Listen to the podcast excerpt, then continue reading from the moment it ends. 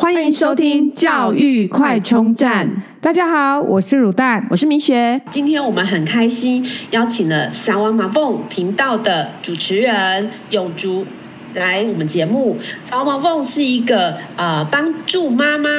呃一个情绪出口的一个。呃，Podcast 频道，那呃，永竹现在人在法国，那他目前在法国已经呃待了好几年的时间，那过去也曾经在美国住了好几年。那我们今天很高兴邀请永竹来我们节目分享，欢迎永竹，欢迎，嗯，大家好，我是永竹。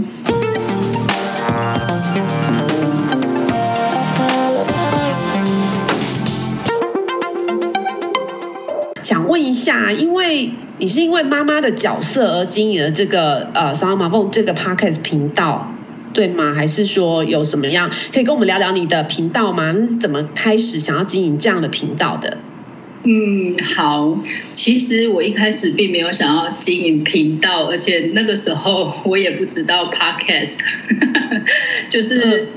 我为什么会开始撒哇玛蒙？是因为就是其实是有一次在跟在巴黎跟一个朋友聚会的时候，我就聊到我在美国那个时候。呃，带小孩，我非常的依赖一个到访护士，他那个是一个社区提供的一个服务，就是他会请一个像是他他的英文是 nurse，可是我觉得会比较像是育儿咨商师或者是辅导员，他就是会在妈妈怀孕五个月开始定期拜访家访。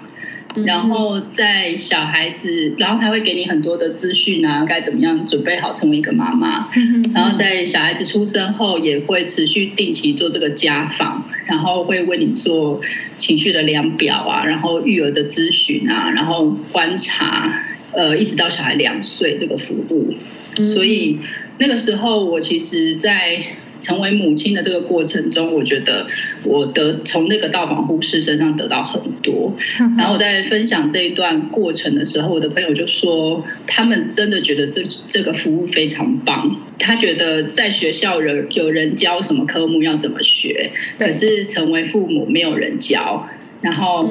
我们只能够就就是我喜欢我妈妈的教育方式，我就用我妈妈的；然后我不喜欢的，我就去看专家、看网络的。那可是就是在过程中，其实都会常常遇到很多的问题。然后，所以我们就想说，那不然我们就来成立一个赖群组。其实这撒哇玛蒙一开始是一个赖的群组，嗯哼。然后就想说，那不然我们就用赖的群组，然后看看有没有妈妈们就是想要一起聊聊天。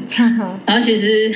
这个还蛮有意思，就是因为正好我们是遇到了 COVID 这个疫情，因为嗯、呃，我们都算是异乡的台湾妈妈，在法国的台湾妈妈，然后呃，因为疫情的关系，所以大家也都被关在自己的。家或是居住区域，因为法国封城了很长一段时间，妈妈们都非常的崩溃。我相信你们那时候在 台湾，对啊，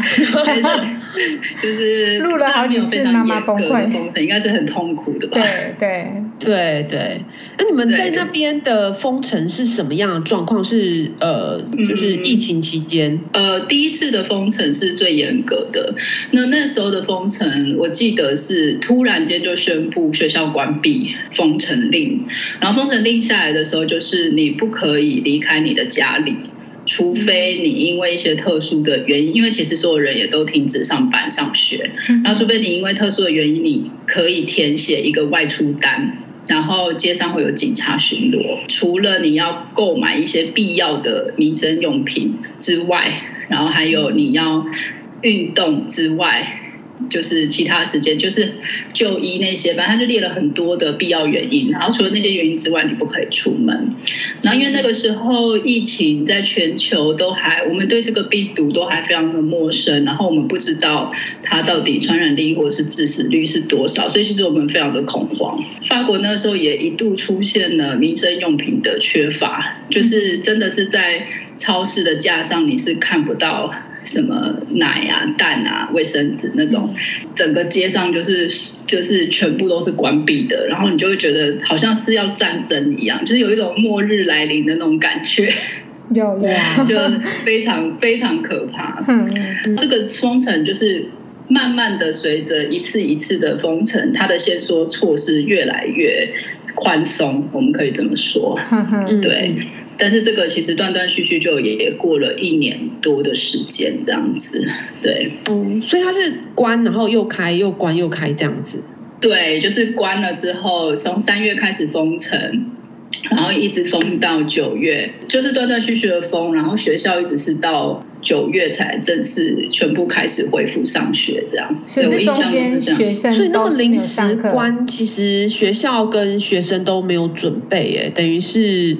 对，东西也来不及拿。对，所以有有有，就是呃，最后一天老师有说啊，下礼拜就是要关门了。然后其实也、嗯、老实说，他们也没有什么东西了，就是只是几本课本，然后就这样子带回来。所以当时候其实法国是没有完整的线上教学的准备，所以就是非常非常的乱。我我的孩子是因为还蛮幸运，他们那时候正好是进行一个，我在猜应该是一个线上，就是每一个小孩都有一个 iPad 的的的课程，就是他们在做这个实验吧，我想。所以那个学期我我我儿子就有一个学校的 iPad，然后老师就正好就从用 email 然后来告诉我们该怎么样在哪里上课，然后该写什么作业。其实没有太多的上课，就是一直在写作业。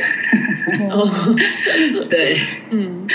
在这个过程中，同时我们也成立了这个撒哇玛蒙的群组，然后我们才发现，就是说有这么多的台湾妈妈，就是跟就是大家都一样，就是关在家，然后面对小孩，面对先生，然后四周都是外国人，然后台湾人跟法国人对于疫情跟病毒的解释也不太一样，因为法国到很后面才开始，就是强制大家要戴口罩。一开始政府是告诉人民说，口罩是不需要佩戴的。那在法国之前是你是要重病的那种人，你才会在。戴着口罩出门，所以在法国，你戴着口罩一开始是非常奇怪的事情。然后，所以那那段时间其实就很多的台发家庭就会产生争执，就是一个觉得不用戴口罩，一个觉得我不戴口罩就会死了。然后反正就是 有很多这样子的，对，很多这样的一些事件。然后我们才发现，就是哦，原来原我这我是到成立了撒哇玛蒙群组之后才发现哦，原来。在法国各地的台湾妈妈比我想象中还要多。如果你不是住在巴黎地区的话，你是住在一些外省，那很有可能是你身边没有任何一个人是会讲中文的。那那感觉真的很无助哎。对啊，真的是孤立无援。然后对，然后也有妈妈就是在疫情中生产，然后因为在这边你疫情的关系，你要生产，你只可以自己一个人进产房。然后自己住院，出院以后自己跟小孩待在家里，然后又不能出门，而且生产过程中全部都要用法文沟通，我想到就觉得头皮发麻。不过尖还好了，至少尖叫的声音是一样的。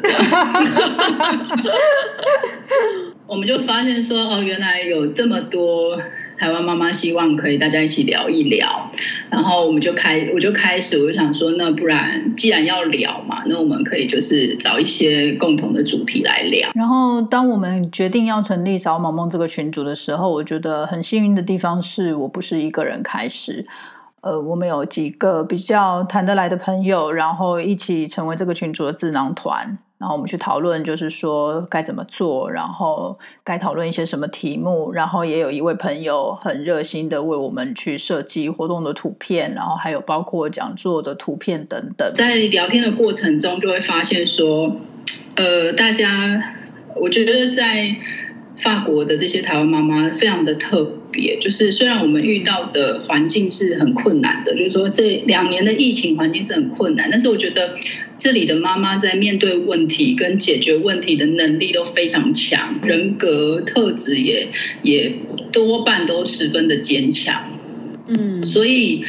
大家也都就是也都各自来自于不同的领域，所以大家的分享我觉得都非常的有 非常的有意义。我就觉得说一次的赖通话，然后我们聊完了就结束，我真的觉得超级可惜的。所以我就跟。大家说，我觉得也许有一些人他没有办法加入这一次的通话，但是我愿意就是说做一个整理，因为一开始是有成员就是直接在我们聊天的时候就开始截录，就是快打，就是打字笔记出大家的分享，哦、然后他们把那个笔记贴出来的时候，我就觉得非常的惊人，然后我就想说，那我就。花一些时间就把他们这些东西就是重新整理，然后就当做是一个记录，然后我就先，其实我是先放在 YouTube，然后我是提供连接给群组里面的妈妈，说如果你们对这一次的讨论是有兴趣的，那你们可以看这个东西。那些妈妈看到了之后，他们就说：“我觉得你这个超适合做成 Podcast。”哦，然后我还问，对，然后我就还问，对。然后我就还问他们说，这是就 Podcast 是什么？然后我还查了一下，然后结果我就觉得好像很麻烦。然后之后我就发现，就是 YouTube 有一个很好的功能，是当你上传了影片之后，它可以直接，就是你只要跟 Podcast 平台做了设定之后，它就可以直接把你的影片的音讯打出来，然后直接上传在 Podcast 的平台上面。嗯，然后所以在这个之前，我就也在群组里面做了投票，我就觉得说，那你们到底是喜欢看影片好呢，还是喜欢听 Podcast？然后我就发现一半一半。就是，然后特别是有些妈妈就说，可能我会喜欢在做家事的时候听 podcast，这个对他们来说比较方便。然后我就想说，好吧，那就反正做一件事情，然后做一个设定，就可以在两个平台同时留下记录，那也不错。所以就成立，就变成有了撒哇玛蒙这个 podcast 平台这样子。哦，所以真的是，这真的意义很深远呢。对，而且兵荒马乱的时候，就是大家都不知道要怎么办，然后封城，突然就不能上街，然后呃又买不到东西的时候，那这些妈妈们的异乡妈妈们的心理的互相的支持，真的非常重要。对，没错，就是半夜一边喝酒一边聊天。就是我我其实一开始其实就是我觉得这一切都超乎我原本的预计。就是我一开始原本只是想说，哎，我来做一件事，然后就之后就发现，哎，这一件事好像不止这一件事，然后就会又想说，那可不然我们可以来干嘛？我们可以来干嘛？然后就是加上后面的讲座啊，也是这样子。然后甚至最近又才刚办完了一个萨提尔的对话模式的工作坊，嗯，然后就发现哇，就是有很多不同的可能性。然后最让我感动的是，就是里面的成员他们非常喜欢这个群组，然后他们就觉得说，呃，他们在这边受到了一些支持跟温暖，然后他们就也很想要把自己的所学分享出来。就有妈妈教大家怎么样运动，然后有妈妈教大家做瑜伽，然后也有妈妈就是教大家怎么看美术美术作品，就是看罗浮宫，线上导览罗浮宫。然后 对，然后还有妈妈是发型设计师，然后就半夜哦，就是半夜十一点，然后一群妈妈十几个人，然后就对着荧幕学剪刘海。哎，是不是在法国？就是呃，这些妈妈大部分都是比较艺术啊、音乐出身的啊。对，嗯，不一定，就是除了艺术、音乐之外，然后也有学生物的啊，然后也有医学啊、药剂师啊，各种其实都有。对，所以其实真的，我就说我们群组里面就是卧虎藏龙，就是什么工作、什么背景都有。就是虽然我们背后的履历就是其实写得很漂亮，但是我发现也蛮安慰人的，就是。不管你过去的履历有多厉害，当你变成了妈妈之后，你遇到的问题是一样的，真的。大家都是从零开始学习，对，就是不会因为你有博士学位，你的小孩半夜就不起床之类的，就不会哭。对对对，就是，然后你就不会抓狂或怎样，然后对，就是对，所以其实我觉得就是，就像是那时候我在刚生完老大，然后那时候真的觉得非常的厌世，然后我睡不饱，然后吃不好，然后小孩子又一直哭，然后那时候我的到访护士就。一直鼓励我，他就说哪里哪里有这种妈妈支持团体，然后我就说，可是呃，你觉得这个会有帮助吗？然后他就说，其实你去跟他们聊天，你不会，你的问题不会被解决，你的小孩不会因为这样就睡过夜。可是当你昨天只睡四小时，然后你到这个妈妈支持团体听到有人只睡三小时的时候，你就会觉得好一点。他讲的好实际哦。那可以问一下，这种到访护士是美国它特别的一个制度吗？对，是呃，其实美国算是各州自治嘛，所以它其实每一州它它所能够，或者是每一个城市它所能够提供的呃各种的资源都不一样。然后我觉得是因为我有问过，就是我那个到访护士他们的就是所谓的赞助来源，就是财务来源是来自于哪里？然后就说是一个基金会，然后还有政府，然后还有一些私人捐助，反正就是很多所所所造成的这样子。但是我我知道像这样子的福利其实并不是非呃每一个地方都有那么普遍。然后可能也不是每一个人都知道，但是因为当时候我是留学生的配偶的身份，所以留学生就是薪水很低嘛，然后再加上我就是台湾籍，所以我就是那个低收入户外加外籍新娘。所以就是可以得到这样的照顾，所以就是也非常感谢，就是那时候有这样的机缘，然后也可以就是得到这样的资源，所以这也是为什么我觉得呃现在来做这个扫萌萌群组是非常有意义的事，因为我觉得我曾经获得了很多，那现在因为我两个孩子已经上学了嘛，然后他们也呃我会比较白天会比较有一些。充裕的时间，嗯，就是我可以来做这件事情，我觉得对我来说是感觉很好的。我们觉得啊，撒哇玛梦这个频道啊，对于妈妈这个角色真的是可以提供很大的帮助哦。而且你在节目当中常常都可以很理性的分析哦。其中你有提到说，用稳定的情绪陪伴孩子走过情绪卡关哦。其实我跟米雪过去都是从事不同的工作，但是身为妈妈。就是带给我们最大的挫败感，就是情绪控制这件事哦。你可能比我还好一点，我觉得我完全整个就是无法控制，有时候那个小孩大崩溃，对对对。所以你除了就是深呼吸、等待以外，还有没有什么样的步骤训练自己在管教孩子时的情绪控制呢？可以跟我们。分享吗？呃，其实我觉得所谓的稳定的情绪，都是由无数条烧断的理智线铺成的，就是没有不抓狂的妈妈，就是，是可是我觉得。呃，那时候的到访护士给我一个很大的一个忠告，就是他说，嗯，我们身为一个妈妈，对孩子来说，就是第一个他在社会上遇到的人，你不需要特别的去压抑所有的负面情绪，就是你可以跟他表示你累了，你生气，你受不了，嗯，这些都是他很重要的一个学习。嗯，然后我觉得听到这个，我就觉得哦，我有好像有一种被释放的感觉，然后。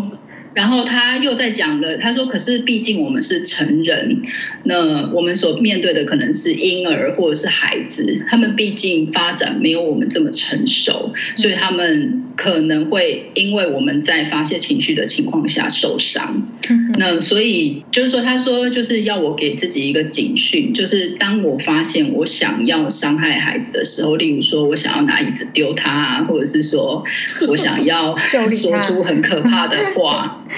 就是就是我呃，例如说这句话我没有说过，但是我内心就想说，我到底为什么要生小孩？像这样子的一句话。对。那当你想要说出你觉得有可能会让你的孩子受伤的话，或是做出让你孩子受伤的行为的时候，他那时候就告诉我，你一定要走开，离开现场。是。就是你当下要离开你所在的地方。嗯。然后，所以其实我觉得这两个忠告对我来说非常的有帮助。所以其实每当我已经被他们折磨的快要受不了的时候，我就会告诉我自己，他们还没长大，你已经长大了。嗯嗯，不要怕，不要怕，他们很快就会长大了。嗯嗯嗯。对，像是这样。不过我觉得还有一点很重要，就是嗯，我们之最近在那个萨提尔的对话模式讲座也有提到，就是妈妈的状态其实可以决定你的情绪是不是可以一直保持尽可能的稳定，或者是说我们控制自己的情绪。嗯、就是如果你自己是睡不饱、吃不好、非常的沮丧，然后不稳定的时候，其实真的要用稳定的情绪去陪伴孩子，真的很难。而且孩子也不太有可能去感受到，因为其实我觉得孩子都算是很敏感，妈妈的状态好不好，他们其实都可以感觉得到。对，那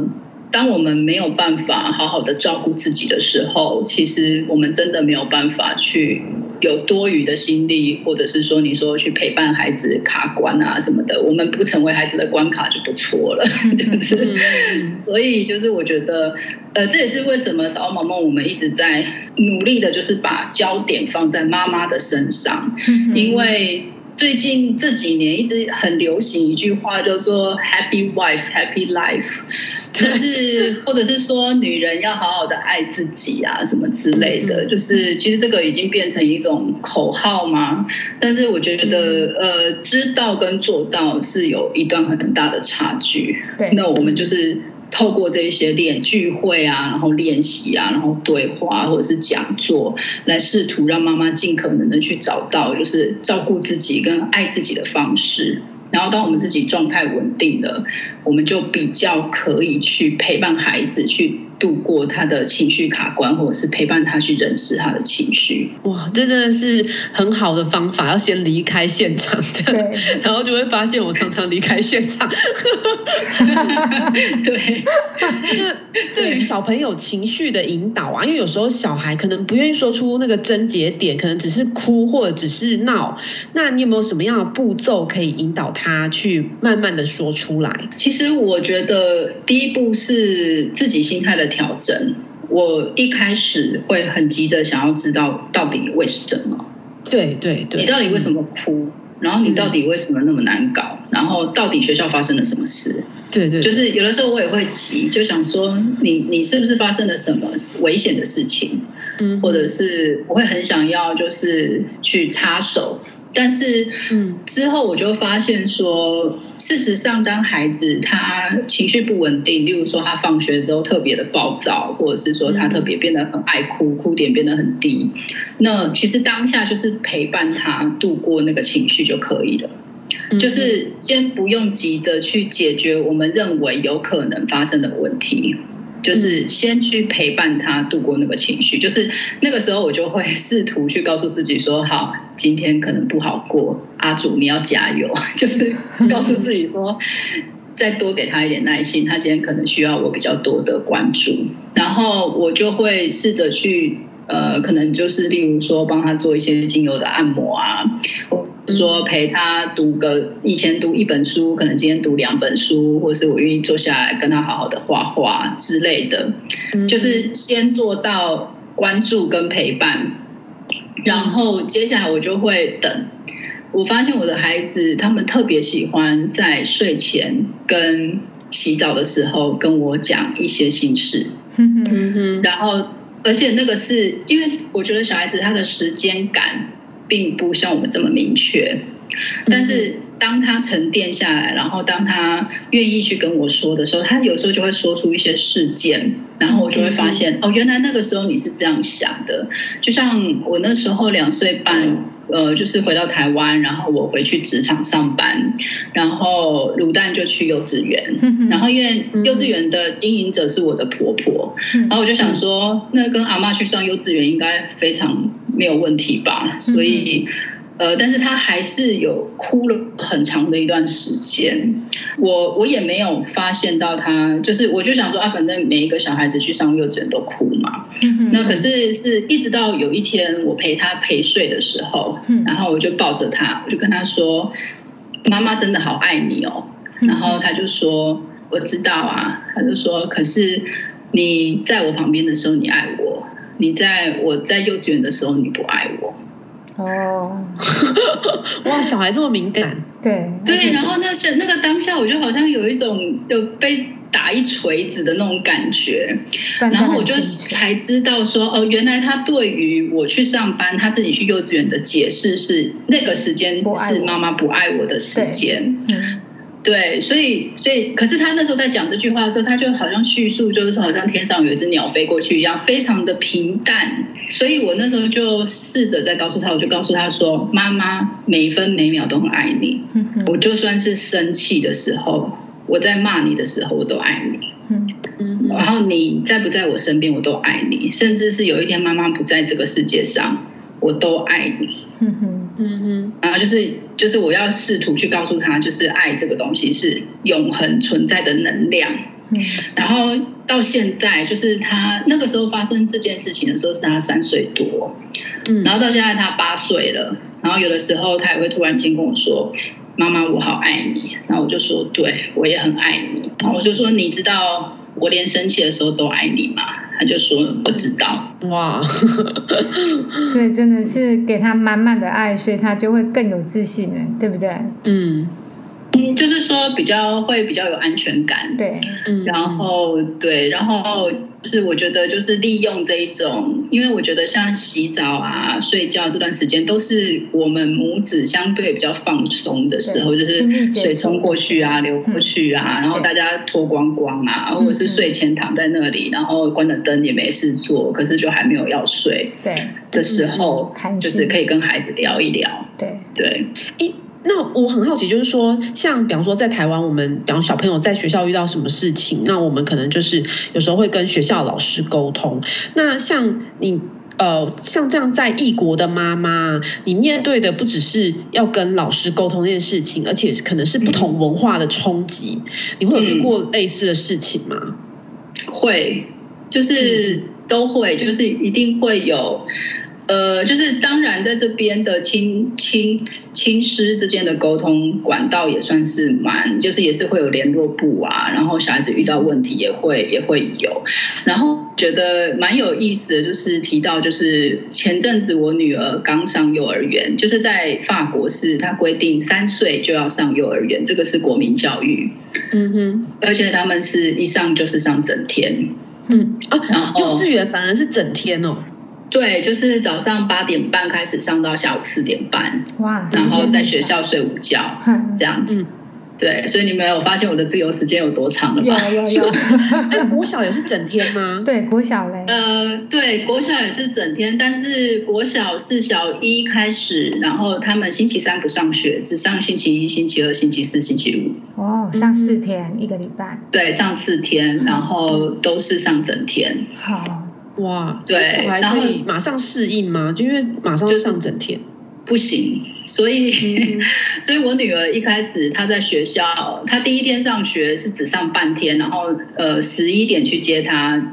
九点送去，她这两个小三个小时都在哭。嗯嗯，然后第二天还是送去了嘛，然后送去了之后，她就在学校睡午觉，然后她回家之后，她就跟我说：“我不要睡在学校。”我要住在妈妈家，我不要住在学校。嗯，然后我就想说，糟了，他那个时候五岁，他一定以为他从此以后都没办法回家，他要住在学校。所以就是，可是其实我觉得你刚刚讲的这个文化差异，就是我觉得呃，法国非常注重孩子的个人自主的意愿。那但是我觉得他们的教学也算是蛮传统的，然后可是是用。比较多的游戏，像是幼儿园这样子，就是他们比较少呃呃写字，他们就是一直在画画，然后可能因为是义务教育的关系，所以他们提供的教具啊，就是我看他们每次用的水彩啊，然后画画的这些素材啊，感觉就是对我来说是非常的豪华啦，就是很多很多，然后所以。呃，那个时候我就发现他们的老师教室设计是因为疫情的关系，其实我们是只有第一天可以进去，然后之后都不能再进去了。所以他们的教室设计是学习角，分好几个区域，可能这一区是画画区，这一区是乐高区，然后这一区是煮饭的玩具，这一区看书，然后他们就有一区是只有两张沙发，小沙发。嗯，因为我女儿的学的老师蛮用心的，她就是会每天拍照，然后上传到一个家长的呃跟老师之间的 App 里面，嗯，然后会稍微简短的说明一下他们今天做了什么这样。然后开学的前两个礼拜，我的女儿都不参加任何的活动。他连最喜欢的画画他都不要，他就是一直在那两个小沙发那边，然后抱着他的玩偶。就是法国的小孩都会，呃，抱都会有他们自己的玩偶，然后法语叫做嘟嘟，然后其实他们是可以带着自己的嘟嘟去学校的。然后他就是一直抱着他的玩偶，然后坐在那个沙发那里。我。看到那个照片的时候，当然就是很心疼啊，然后也很想要解决这个问题，所以我就跟老师说：“我说他一直在那里都不参加你们的活动怎么办？”嗯，然后老师那时候给我的回应我印象很深刻，他就说我完全不担心这件事。他说每一个孩子有他自己适应团体的节奏，哦，就是是的，他喜欢待在那里。他其实也在参与，就是学校的活动。他是用眼睛看，他只是没有去动作。对，嗯，对，他就说你给他时间，他我他一定会加入的。嗯，就是大概在十天，第十一天左右，我就开始看到哦，他开始会去画画，或者是会去拼那些小瓶盖啊，或什么的。对，然后我觉得这一这个也给我自己上了一课，就是我觉得有的时候，呃，我们真的不用用我们自己的节奏去。规范孩子你，你你应该要在什么样的节奏做到什么样子的进度才是对的？嗯、就是真的，每个人有自己的速度，跟他自己去适应环境的节奏。那我觉得，就是尊重孩子这件事情，也是呃，我在这里学习到的一个蛮重要的课题。这样。所以他们那边也蛮注重这种多元，就是说你会，尤其在疫情期间啊，之前就是有传出一些排华或什么，这个部分你会担心吗？当时刚上学的时候，嗯，上学的时候我反而不会担心，因为我们家住的这个区域很多的外来研究学者，所以其实很多外国人，那我反而比较担心的是。呃，出去外面，就特别是到巴黎，然后到一些比较呃，可能比较乱的区，那我就会非常的小心，因为那个时候的确就有出现一些攻击亚裔面孔的人的行为，所以那时候就是疫情发生之后，其实我有很长一段时间是就不进巴黎，巴黎不不进巴黎市中心，然后就尽可能的在家附近活动这样子，嗯。嗯，但是不过，我觉得法国是一个族群非常繁、非常众多的一个国家。嗯嗯，然后所以其实你很难用一个法国就是怎么样来形容一个国家。我住在这里的感觉是这样，就是因为不同的人种，然后不同的区域，然后不同的家庭，都会都会有一些各自的风格，可以这样说。对。所以倒是这一点倒是还好，嗯嗯嗯嗯。我们今天很谢谢我们的异乡妈妈永竹哦，来跟我们分享哦。其实全职妈妈是一个很劳务巨大的工作，所以我们常常会忽略自己的需求。那这样子日复一日的被忽略，总是会有反扑的时候。希望我们今天的节目哦，可以帮助到反扑前的你，帮你指引一盏明灯，收听撒哇玛蒙，让最懂妈妈的永竹来疗愈你。那我们谢谢永竹。谢谢永竹，谢谢啊，不客气，谢谢你们，谢谢。如果你喜欢我们的节目，记得订阅并持续收听我们的节目，也欢迎大家到我们的粉丝专业留言与分享哦。教育快充站，下次再见喽，拜拜。